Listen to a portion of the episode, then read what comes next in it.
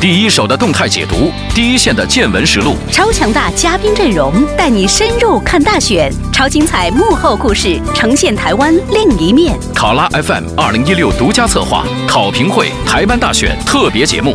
考拉 FM，大家好，这里是考评会，我是樊素。今天呢是考评会二零一六台湾大选周的最后一期。我想请两位名家，他们分别在大陆和香港跟我们做一期综述。一位呢是身在北京的著名的独立历史学者，也是我们考评会的老朋友张立凡先生；另外一位呢是身在香港的著名时评人刘瑞绍先生。张老师呢本身对大陆的政治非常非常的熟悉，对近代史也有深入的研究，而且呢他本人也有亲人在台湾。呃，马国光先生，台湾的著名作家，是张先生同母异父的哥哥。那么刘先生呢？这几届的台湾政党轮替，他都在现场见证，而且又加上作为香港人，对香港的前途命运可能有一种特别的体会和关切，所以我相信他的观察应该会有别于一般的名家。两位老师可不可以先跟我们的听众打个招呼？大家好，大家好，我是刘瑞浩。嗨，啊，我能听见，呃，各位听众好，我是张立凡。啊，今天呢，我们是在用 Skype 做这个线上连线哈，可能音质，呃，稍稍有一些些的不稳定，大家要要多多包涵。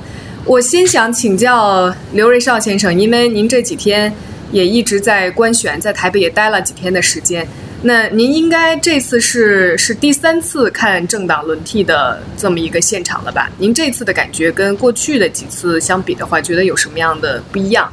这次有什么很特别的现象？您觉得需要我们特别去关注的？哎，那首先，呃，我看台湾哪边这个政党轮替，所谓变天啊，这次是第三次了。呃，我从一九九一年到台湾哪边观选，到现在呢，我总的感觉呢，就是台湾整个政治选举的文化都不断成熟，尤其是在最近几年。从这个二零零八年开始，台湾的整个选举气氛跟以前很不一样的有两点。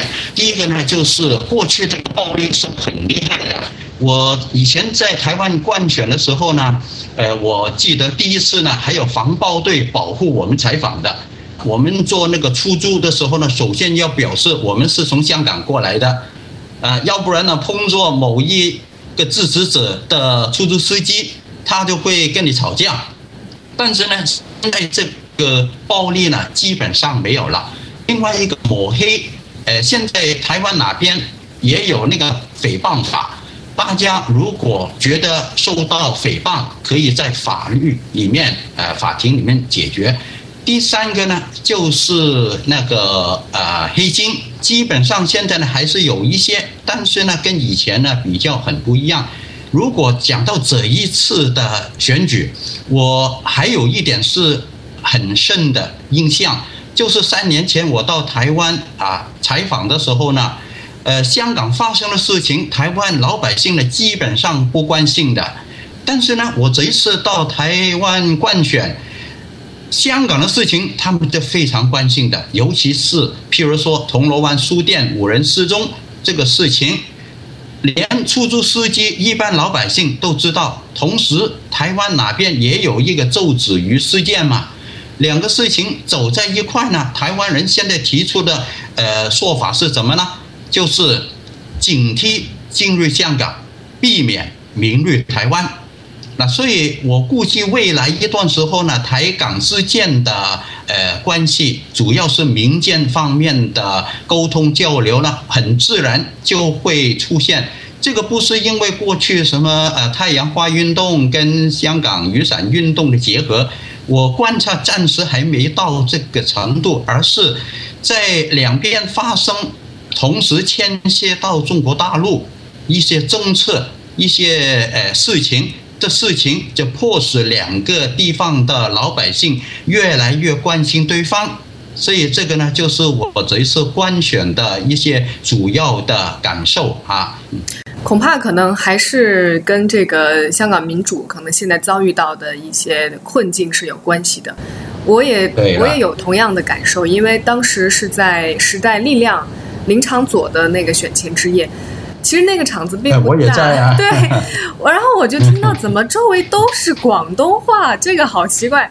然后在蔡英文的那个胜选之夜的现场也是一样的，身边我也在啊。对，身边也是很多的。哎呀，没碰到你啊！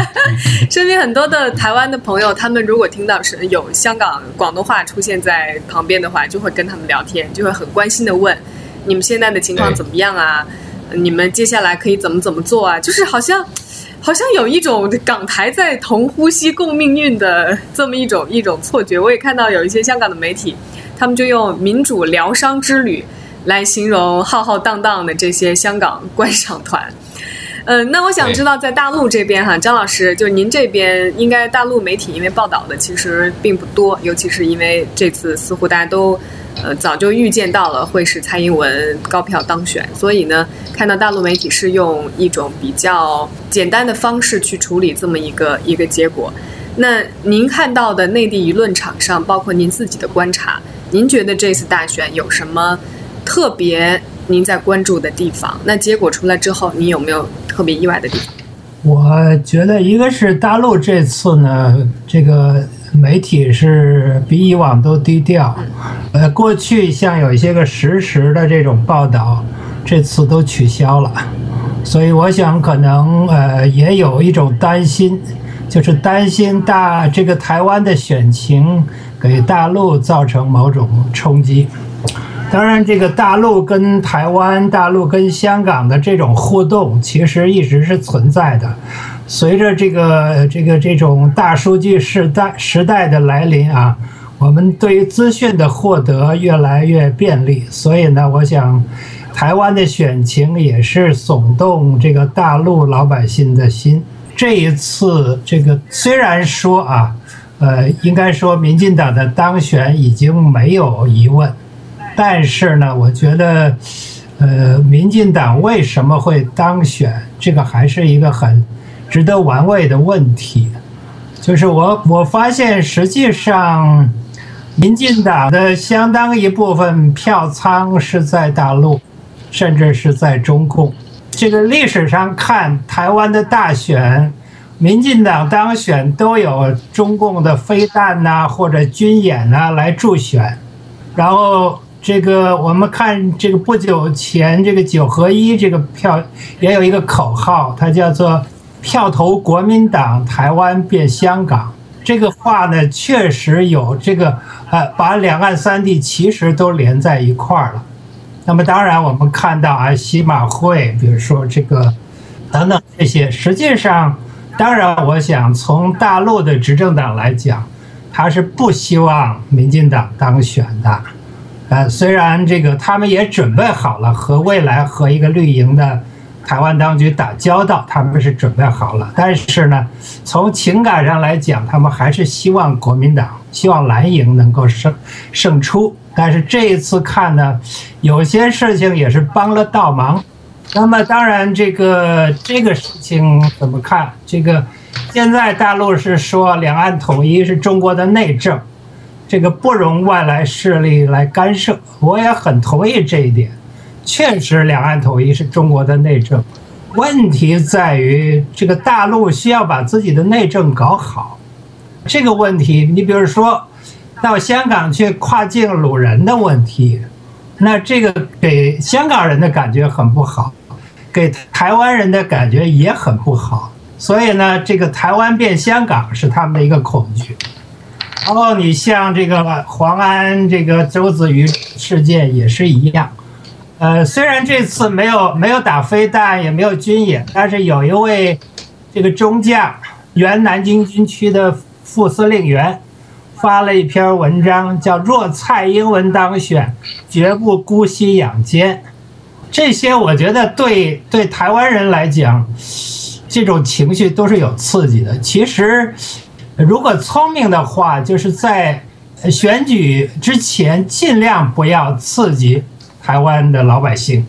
这个自由民主，这个才是两岸统一的前提。如果大陆没有民主，两岸很难统一。所以，我想这个是呃，也是大陆当局自己需要反省的地方。就要搞好中国的中国大陆的内政，这样两岸三地才能够这个同心同德，否则的话，恐怕这种离心倾向还会继续。所以我觉得这次其实台湾人投的票并不是投的台独的票，他们投的有可能是不想这个跟共产党走得太近的票，他们担心国民党会出卖台湾，可能是这样。谢谢。可能还是要特别谈一谈周子瑜事件哈，这个大家都没有想到。我记得我们在现场做直播的时候，因为前一天有这个造势晚会，当时我跟我的搭档也是凤凰周刊的记者马军就聊，他说：“你知道吗？在选前之夜，其实有很多的这个不确定的因素，比如说当年是发生过枪击案，这种不确定的因素很有可能对最后的选情和投票的结果会造成一个大的翻转。”我说今年应该不会有什么吧？你看，好像大家都很平静，有的老百姓甚至都不去投票，说我选谁都一样，反正都挺烂的，我决定不投票。也没看到像过去在媒体上见到的满大街都是旗子，好像民众已经非常习惯于这种呃选举常态化、呃民主常态化的这样一个生活，选完就选完了，第二天该干嘛干嘛。但是谁都没想到，今年一个特殊的现象，它没有发生在线下，没有发生在投票的现场。而是发生在网络上，它就是这个周子瑜事件，非常的诡异。当天我看台湾的新闻，他就在报，他说，比如说在苗栗的这些高铁站，在哪哪哪的台铁站，已经出现了买不到票的情况，好像很多人都是看到了这个事件之后，所以义愤填膺，本来不想去投票，结果我决定连夜赶回家乡去投票。这个呢，很多的分析，有人就说，这个黄安他到底是不是个高级黑？这不是民进党的一个超级催票机吗？有人又觉得，你看事后的这个发酵，比如说周子瑜，他也没有被央视封杀，继续在央视上可以看到他的这些节目。呃，这边国民党、民进党这边所有人都是站出来为他为他发声，而且看到黄安的微博后来也删的几乎一条不剩。所以呢，他们就从这些的现象可以推断出。大陆这边的政策其实并不是说有意的去策划这么一场的这种反台独也好的民间的行动，而是说民间可能就是擦枪走火了，因为中间有些人投机也好，或者有些人本身存在着对对方的误解也好，它造成。这么一个谁都没有去预估的一个结果，但是还有第三种，就说这可能是民进党的一个一个策划，因为他们太懂得选举了，他们太懂得操纵台湾人的这个心态了，所以呢，尽管说蔡英文已经知道可以高票当选，但最后来这么一下，可以可能以后他上台之后，他在某些的政策上可以方便他走得更远。你比如说他在国际记者会上，他在胜选的这个演讲当中，他都提到了这次事件。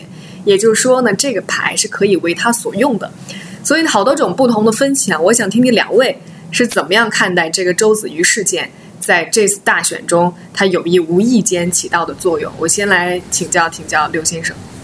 那首先，我对周子瑜事件对台湾这次选情影响有多大呢？我不会把它夸张的很厉害，因为呢，大家从投票率来看，只有百分之六十六。啊，跟上一次呢，其实也差的挺多的，呃，同时有多少年轻人，所谓手头足，一百二十九万的手头足，有多少人出来投票呢？也没有这个统计。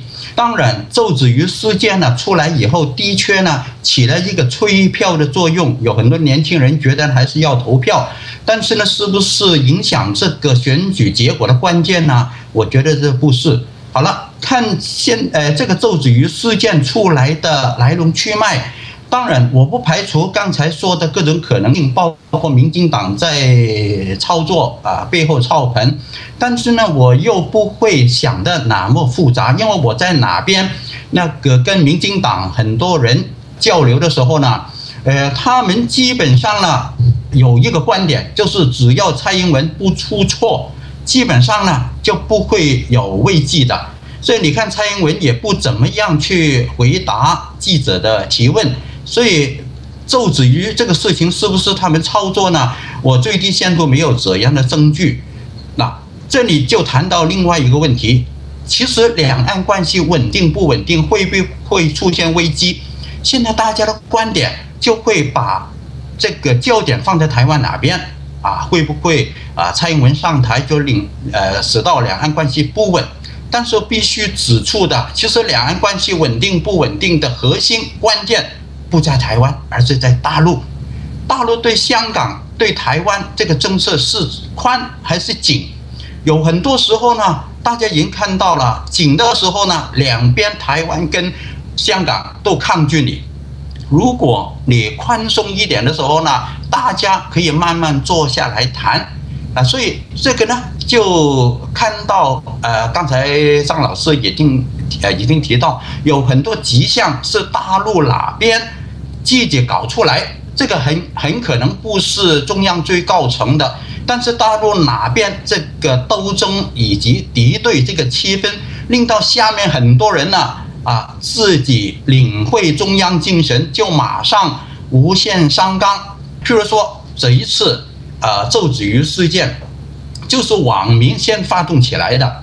大陆哪些网民有没有五毛党了？因为他们一看到这样的态态势，不一定是中央下命令，他们发动攻击啊，在蔡英文的那个脸书里面洗版。嗯，同时呢。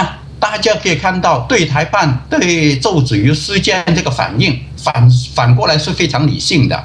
他说这个是个别事件，那发言人啊对台办发言人说的。同时呢，他也警惕不要给呃别有用心的人啊，这是挑拨。还有一句对台办说，鼓励两岸青年多一点交流。然后呢，基本上呢。就呃，这个周子瑜在大陆里面曝光等等是没有什么问题的。与此同时呢，那在广州，呃，国国民党的第一次大会这个原址啊，现在呢已经这个维修，还有国民党呃国民党的旗都亮出来了啊，所以现在有有人说。如果北京告明的话呢，还有一个动作可可以抵消这一次的副作用的，就是怎么样呢？就是把举报的人黄安他在大陆演出的机会 限制起来了。那么这个呢，就可以让大家感觉到一个很好的信号了嘛。所以，呃，这个呢也必须讲到大陆哪边呢？虽然在这一次敏感的时呃时候。他们的举动还是比较理性，但是平常创造出来的那个啊，要吃掉台湾啊，呃，要台湾在一个一个中国之下的呃框架里面活动，这样的气氛已经影响到民间。如果是有任务在身的五毛党，他们也会主动出击。这里呢，就回呃，就是等如刚才张老师提到的，大陆必须要改变它的政策。他在对台政策里面过去犯了两个很重要的毛病，一个呢，他以为跟执政党搞好关系就行了，尤其是跟国民党，他们哪边呢基本上没有把重点放在如何争取台湾人心啊。第二个，他们就以为弄好两岸经济就搞好，他们没看到台湾的政治生态已经跟大陆里面呢相差很远很远。呃，台湾哪边现在是一人一票直选，它不是普选呢，它是直选总统。大陆哪边的直选口头上还是停留在县区一级的选举，而且这个所谓直选还有很多限制的。所以我们经常说呢，大陆哪边应该学周处除三害。所谓周处除三害，就是你杀了猛虎，杀了蛟龙。但是老百姓还是担心，就是周处自己的弊病没有改变嘛。所以，如果在政治方面慢慢用香港作为一个试点，那香港是绝对有条件，只要中央放手就行了。那所以，这些呢都是如果能做呢，才可以长远的解决问题的。嗯，张老师，您怎么看周子瑜的事件？包括之后的所谓第八出征，寸草不生，跑到蔡英文和一些呃绿色的媒体底下去洗版和评论。我从观察这个，比如太阳花运动，还有雨伞运动，然后一直到最近的这些网络战争来看啊，我觉得两岸三地的这些政治前辈们有一个共同的问题，就是他们根本不了解这个随着互联网成长起来的这个新生代，不了解他们的思维模式。啊，其实这些人呢，他们他们是一群非常率性的人，他们也很厌倦党争，所以你看这一次台湾的选情中，哎，这个哎有第三种力量能够脱颖而出，这本身就表明他们对于蓝绿两营的这种无休止的呃党争已经有厌倦。再有呢，就是我觉得他们是不受支配，而且他们可能会。追随自己的偶像，也有自己的语境和沟通方式，所以你看这次周子瑜事件，它就是这样，这就是男孩子们的心态。一个十六岁的这个呃这个小偶像，女性偶像受到了欺负，大家觉得不公，我就要起来，这个我就要用投票的方式来表达我的这个意见。在这个大选之前，我就。我就好像跟樊素沟通，我就说过，我说我希望要注意这些新生代和手手头族的心态，他们才是代表未来。在香港，其实战中运动的时候，我也曾经谈过我的观点，我就是说，失去青年就会失去未来。但是呢，我觉得这个两岸三地的政治前辈们，他们习惯于按照自己的思维来想象。来支配，哎，他们觉得他们的意志就一定是呃可以成功的。其实这个这个投票的结果和这个新生代的这种出现，我觉得其实就反映了他们的这种判断失误。而且我此前在大概大阅兵结束的时候，我曾经在 BBC 做一次节目，后来我就注意到那次我同时和。一位香港的年轻的学者，一位台湾的年轻的学者一起做节目，我就发现现在的年轻人，他们的这种本土意识已经非常强了。他对于你这个大陆什么国共两党，呃，这个谁对抗战有功这一类的事情，他根本就不关心。他现在关心的就是我们这片土地，我们是在这儿生长起来的人，哎，我们关心我们的未来。但是呢，我觉得好像这一类的想法，这个这些政治前辈们他们并不了解，所以呢，现在出现一些失控的情况，这些失控的情况它背后有什么样的背景，有多高层面的这个呃政治人物在支持，我们不清楚，但是呢，我相信一定有。也一定有人想利用这种东西，但是呢，他们利用的或者说使用的很不得当，所以呢，起到的效果是是相反的。那这个这一次，其实我觉得对大陆的这个冲击啊，可能还在未来，因为大陆的老百姓缺的东西就是选票。我记得这个，我们其实每过几十年会做一次中国梦。当年一九四五年的时候，毛泽东就做描述过这样的中国梦。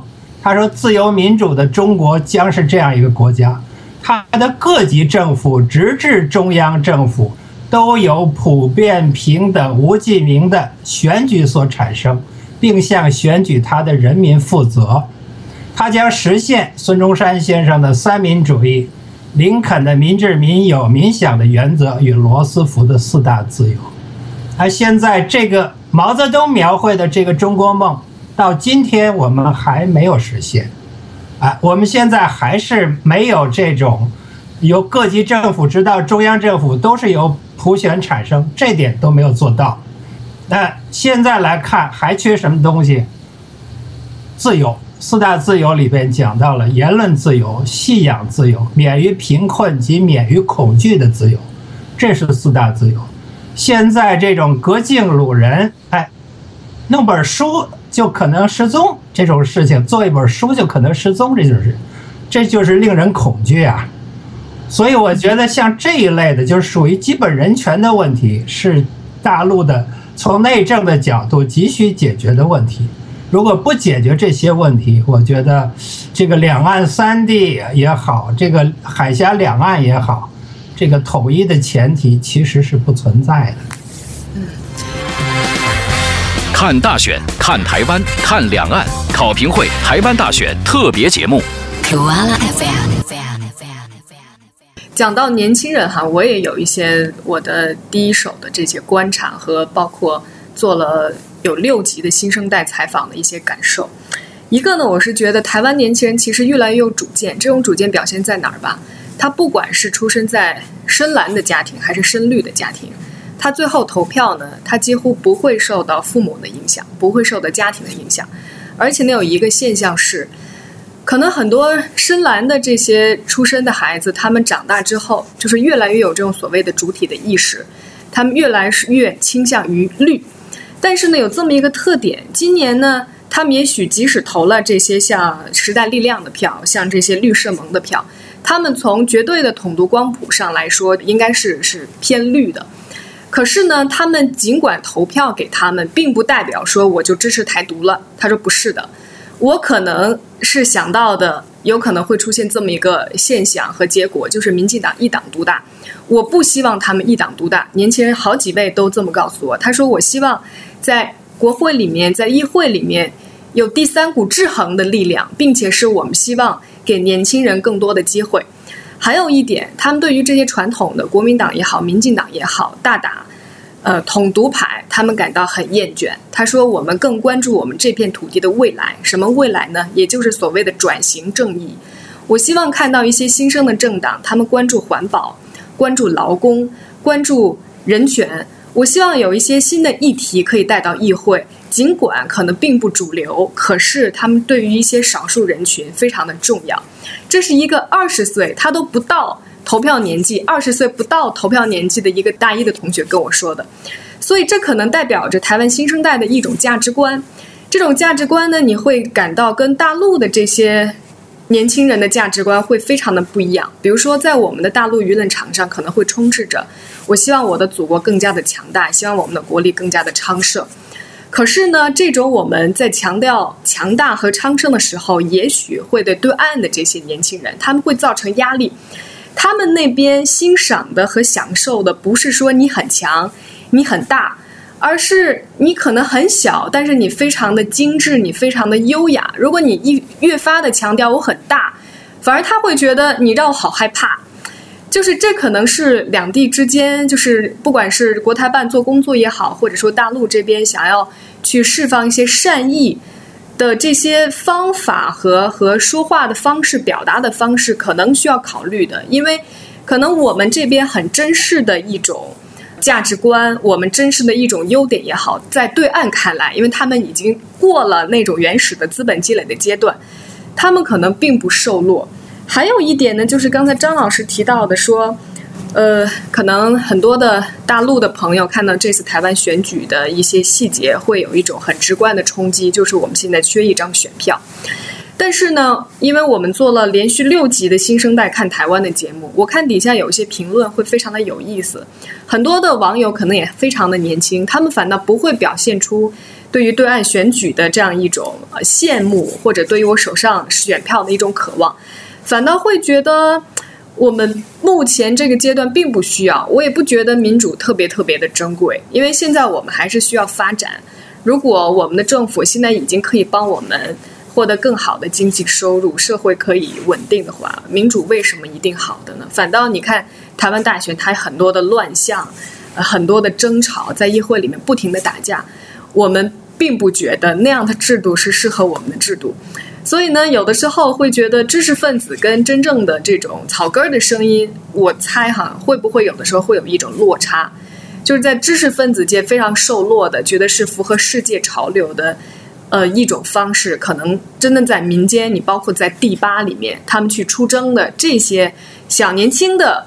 心目当中，他们未必觉得可贵，反倒他们觉得能够跟对岸沟通的是什么呢？就是看到这次第八出征最后的结果，他们可能跟三立新闻台的小编成了好朋友，因为大家发现，哎，原来你跟我看一样的电视剧啊，原来你跟我追同一个明星啊，原来我们都喜欢吃同一款美食哦，可能这个才是两地真正的共同的语言。呃，我讲这么多哈，我想听两位老师有什么样的回应吗？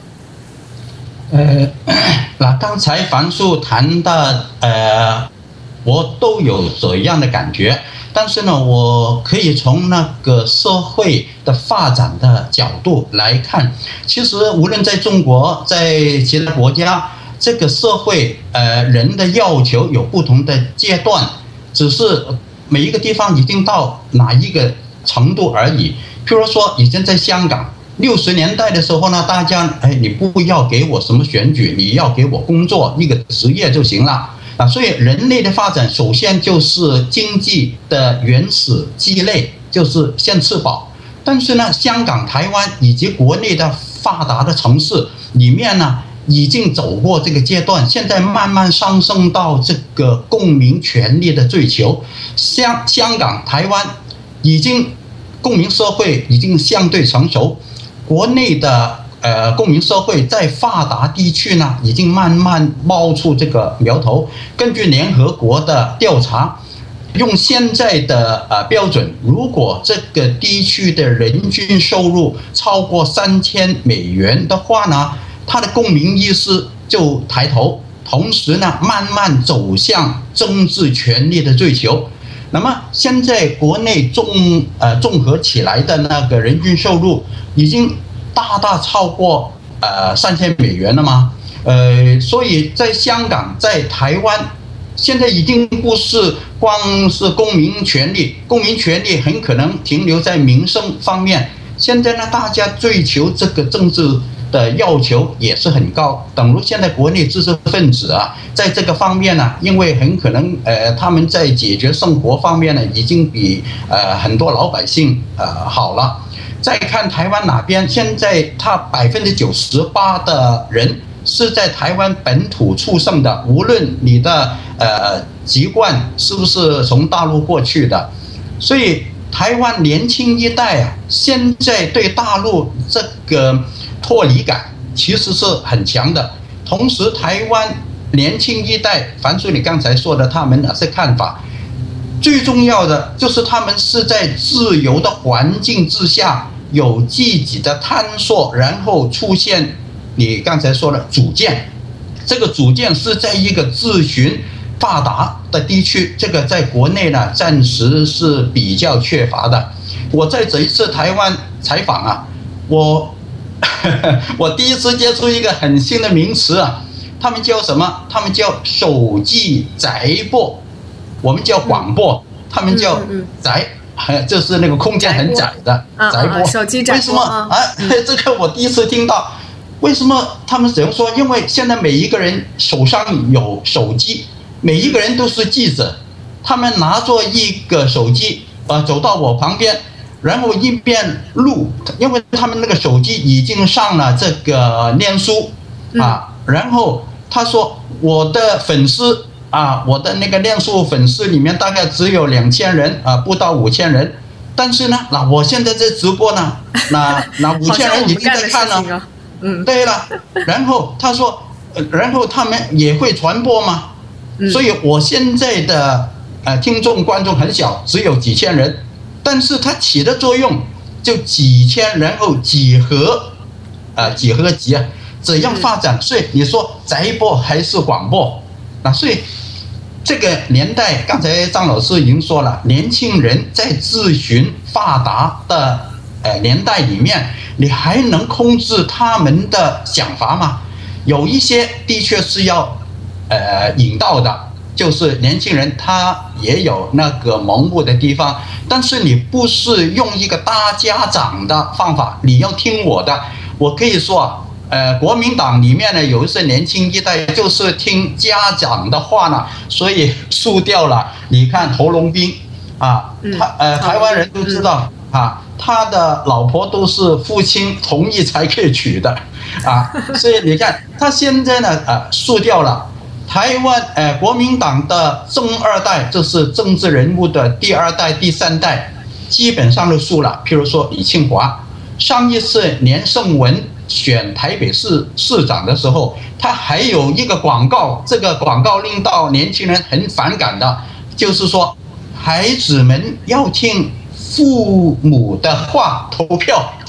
啊，这一句话一出来，所有年轻人啊都不投票，呃，就不根据他的呃意见投票。反过来，科比就是柯文杰，他马上弄一个广告，就是说父母听孩子的话投票，他，结果他赢了。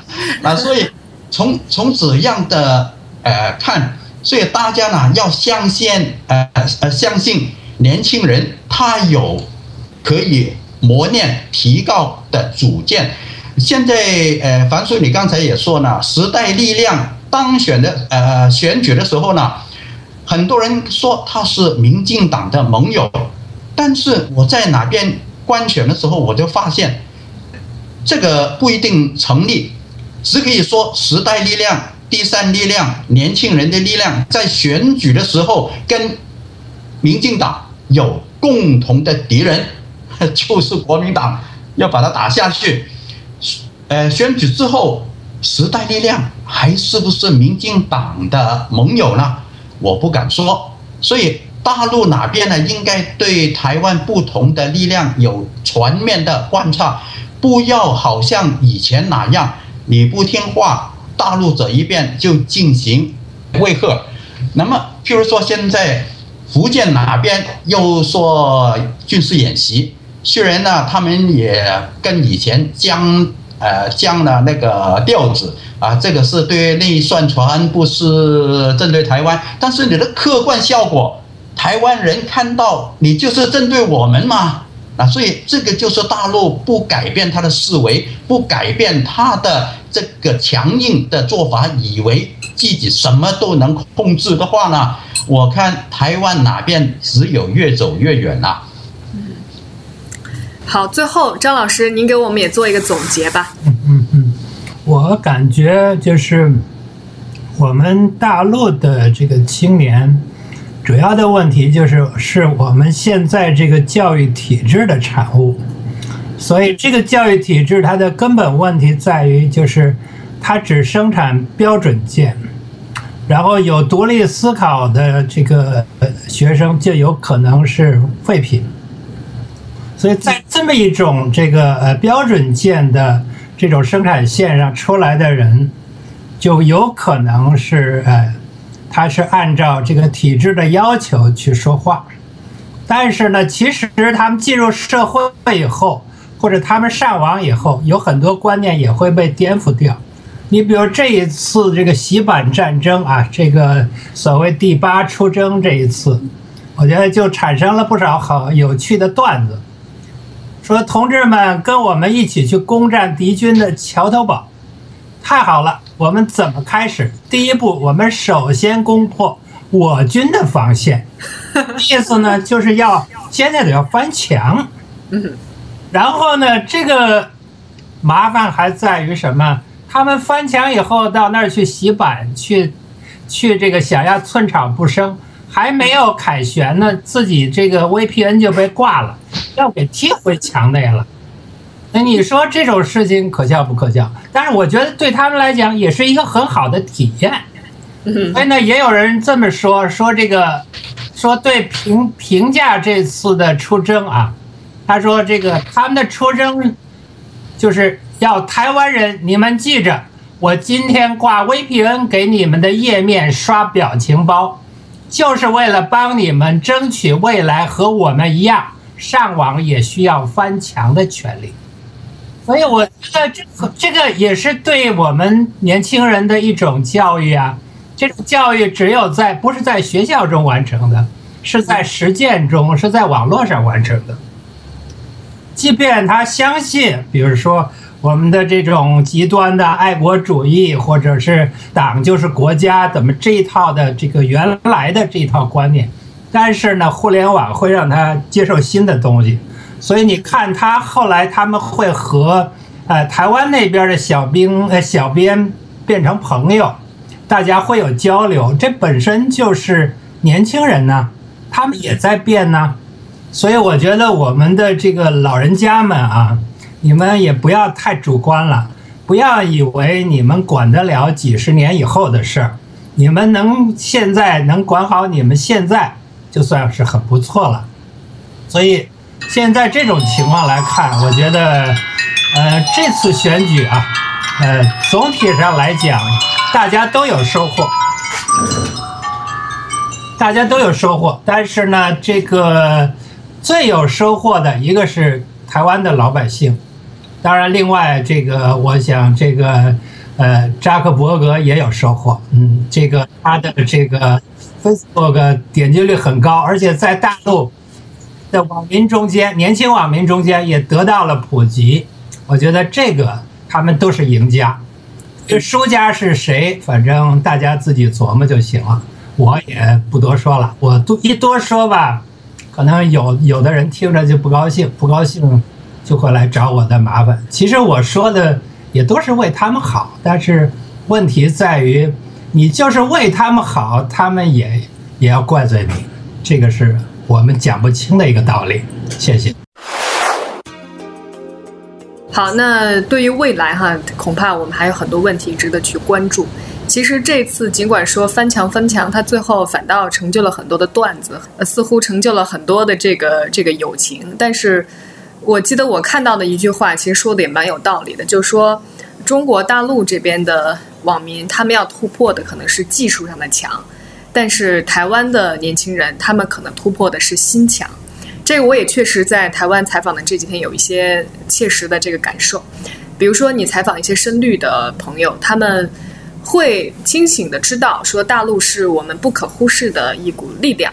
和我们不可避免的他者，我们必须要很务实的去找到跟他们相处的办法。可是呢，并不代表我一定有很强烈的意愿去了解他，或者去到大陆去亲身的观察它和感受它。他可能会觉得我没有这个迫切的必要性。那这个在很多的大陆的朋友看来，可能就是可以把它理解成一种一种狭隘。既然你知道它是重要的，可是你为什么不去亲近它？为什么？你只是一味的相信呃一些媒体的报道，可能它并不代表全貌。你去过之后，你才会更加的客观的去描述它，可能会改变你对它固有的印象。那么，其实大陆的朋友也是一样的，可能对于台湾的某一些的想象或者印象也好，只是停留在某一些看似比较肤浅的一些层面。你只有真正去到那儿，你才能够感受到。